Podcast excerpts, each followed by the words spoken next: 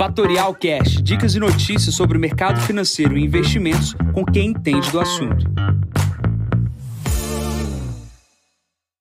Bom dia, investidores. Jansen Costa para mais um podcast Visão do Mercado, hoje 828, hoje dia 8 de novembro, 7h25 da manhã.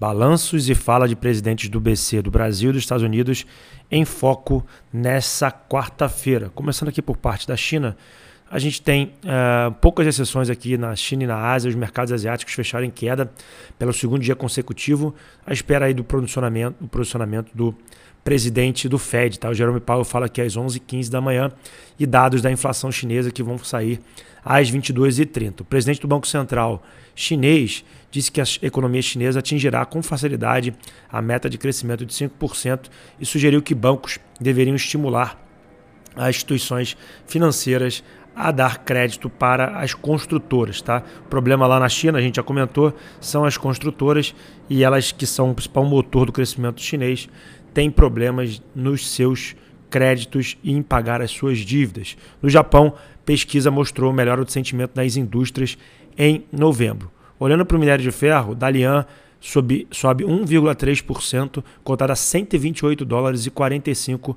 a tonelada do minério de ferro. Plano para a Europa, as bolsas estão em terreno negativo. Mais cedo teve a leitura da inflação alemã. A expectativa é, foi até aqui positivo esse dado, né, que se desacelerou 3,8 em outubro, menor nível desde agosto de 2021, com o principal índice, né, o índice que caiu foi pelo preço da energia, que caiu nos últimos três anos. Tá? O CPI alemão ficou estável, os resultados confirmam as expectativas dos analistas. Também aqui na Europa, a vendas do varejo na Europa decepcionou.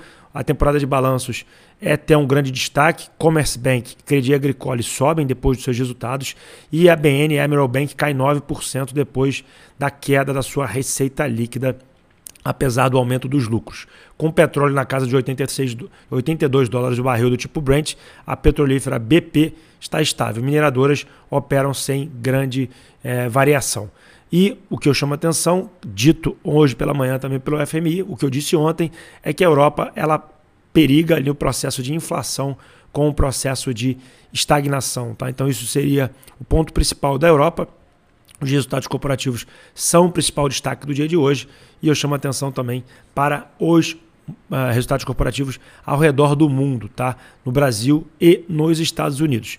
Mas falando aqui sobre os Estados Unidos agora, os investidores lá fora estão de olho nos dois próximos dias de comentários do presidente do Fed para saber o que, que vai acontecer com as taxas de juros nos Estados Unidos. Se ficar claro que as taxas de juros não vão mais subir, isso pode ser positivo pode impulsionar as bolsas uh, globais. Tá? Os dados fracos de emprego na semana passada aumentaram as expectativas que as taxas de juros estejam uh, em níveis mais elevados, né? mas os comentários do Fed ainda alertam para a possibilidade de um novo aumento. Tá? As apostas para próximas reuniões é, estão em 50% é, e, obviamente, é, levam aí a crer é, que vai haver ou não um novo aumento na próxima reunião.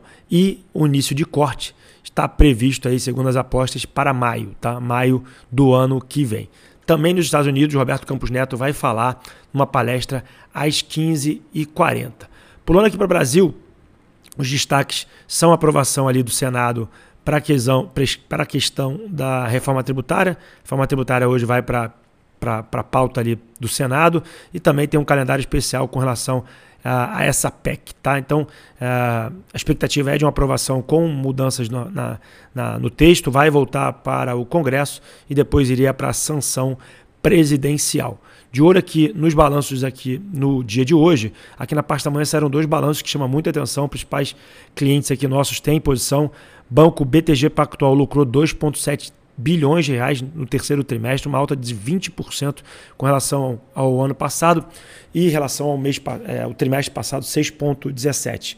As receitas subiram para quase 6 bilhões e foi quase 4% acima do período do tri anterior. O que chama atenção é o ROI do banco 23% melhor do que o Itaú nesse trimestre. Outro balanço que chamou atenção também é a Eletrobras, um lucro de quase 1,5 bilhões de reais, é, revertendo um prejuízo, uma melhora na receita uh, e também no EBITDA em função dessa, eh, desses ajustes que a Eletrobras está fazendo. Então, esses dois papéis devem ter uma forte valorização aqui na abertura do dia. Tá? Foram surpreendentes os resultados, melhor do que a expectativa. Na agenda de hoje, a gente tem novos balanços aqui uh, no dia de hoje, no, no, final do dia, Disney no exterior e no, no, Brasil, 3R Petróleo, Alpargatas, Banco do Brasil, Braskem, Copel, Equatorial, é, Casas Bahia, Soma, Rap Vida, Minerva, MRV, Oi, SLC, Ultrapar e Taesa. Tá? A gente tem reuniões do Haddad também no dia de hoje com a questão do ICMS que vai ser votado na Câmara. O Haddad está tentando mais 35 bi com esse processo.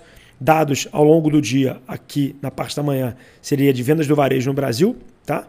É, e vendas e pesquisa industrial também aqui no Brasil e resultado de produção de veículos na Anfávia, tudo pela parte da manhã. Na parte da tarde, o Senado vota a reforma tributária às duas horas, 15h40 fala do Roberto Campos Neto e fala no evento dos presidentes do FED às 16 às 18h45. Às 22h30 temos CPI e PPI na China. Nesse momento, bolsas uh, na Europa e nos Estados Unidos praticamente estáveis, uh, bolsas na Ásia praticamente todas no campo negativo, commodities estáveis também, petróleo na casa de 81, 82 dólares e o Bitcoin recuando quase 1%, cotado a 35.318 dólares.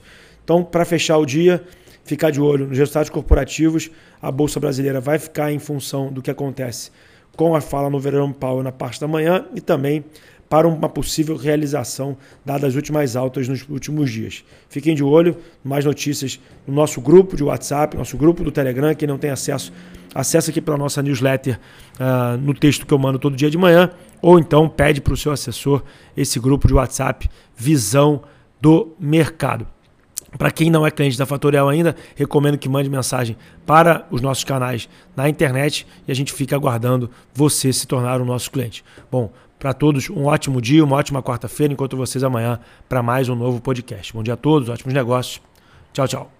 E esse foi mais um Fatorial Cash. Para mais novidades e dicas sobre o mercado financeiro e investimentos, siga Fatorial no Instagram, @fatorialinvest.